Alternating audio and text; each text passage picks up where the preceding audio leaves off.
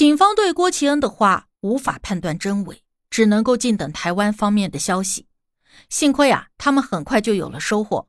而这里面呢，还有一段曲折的过程。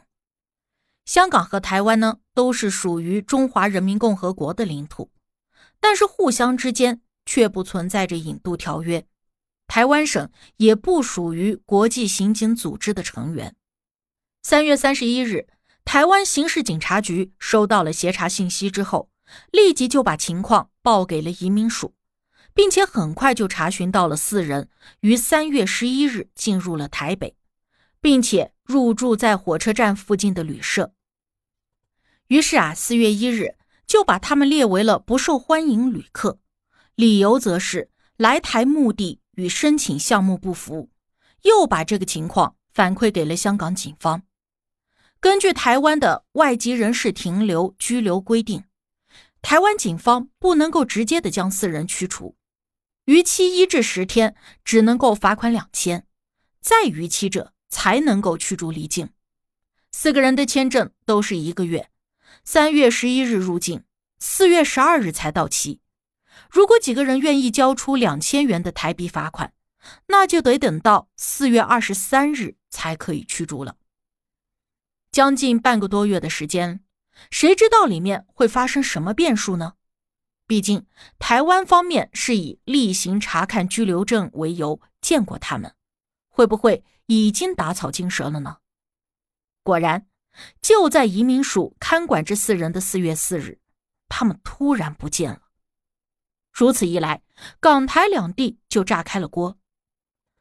四个残忍的杀人犯就这么在眼皮子底下溜走了。案件曝光以后，四个人的一些基本情况。也被网友扒了出来。根据知情人士反映，这个小草的私生活啊极度混乱。她虽然有一个正牌的男友阿贤，并且与对方同居在葵芳，但是时不时的就会跑去案发房屋过夜。不仅每一次都和阿 T 睡在一张床上，也跟阿 K、阿豪同床共寝过。甚至他在个人的社交媒体上自称是淫妻。正当所有人都在忙着吃瓜的时候，这个小草竟然投案自首了。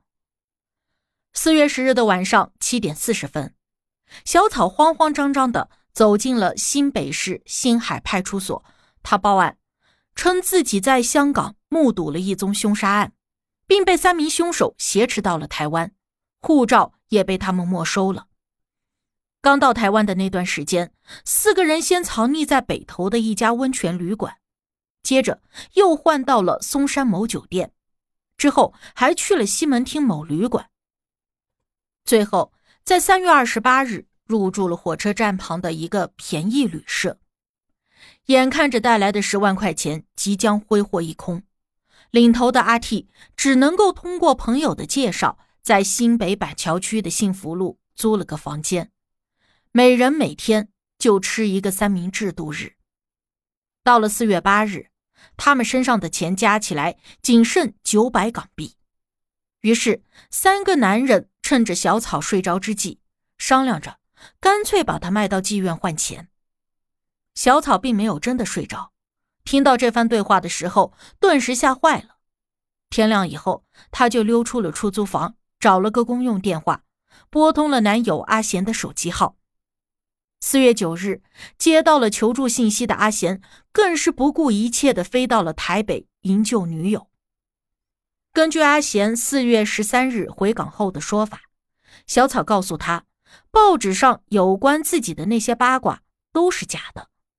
他虽然长期和阿 T 同床共寝，但始终坚持底线，没有和对方发生过性关系。当然，他也一口否认。参与了谋害张万里。阿贤听完之后呢，很是感动，当即啊，决定无论如何都要带着小草安全的回到香港。事后接受采访的时候还表示：“你们说我是绿帽男也无所谓，我相信小草的为人。只不过当时小草的护照被阿 T 扣押了，没有办法购买机票，他只能够让女友在台北报警求助。”四月十一日的晚上七点，香港警方派出了探员到桃园机场护送小草返港，而航班一落地，港警的重案组便把他拘留，指控他涉嫌串谋谋杀。而另外一边，台北的刑事局也根据小草指认的地址，找到了藏匿的三个人。等到飞机刚刚飞离台北，探员们立刻就冲进了房内，控告三人逾期滞留。需要缴纳六千新台币罚款，否则就注销签证。可是他们哪里还有钱交罚款呢？再加上他们实在是饿得慌，只能够跟着探员回刑事局蹭饭。一顿饱饭过后，三个人爽快坦诚了自己在香港犯下的罪行，但是都不承认是自己动手杀的张万里，声称只是帮忙处理尸体。台北探员给香港当局发了邮件，心照不宣的以逾期拘留有危害公共安全之余为由，让港警过来领人。这也是自香港回归以来，台湾省首宗驱逐涉嫌涉案港人返港的事件。四月十二日中午十二点，一共五十名特警和移民署的人员押着三人前往了桃园机场。办理出境手续。晚上七点五十八分，飞机抵达了赤腊角的机场。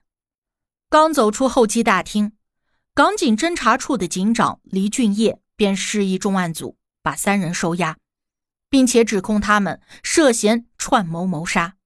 而一戴上了手铐，阿豪立即就高喊：“是阿 K 勒住了张万里的脖子，阿 T 注射了酒精，自己全程都没有参与。”仅仅是负责事后处理尸体，探员们并未理睬他，而是第一时间把三个人押往了荃湾等待提审。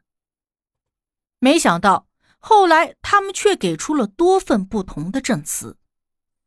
具体的证词是怎么样的呢？别着急，下集我们继续讲述。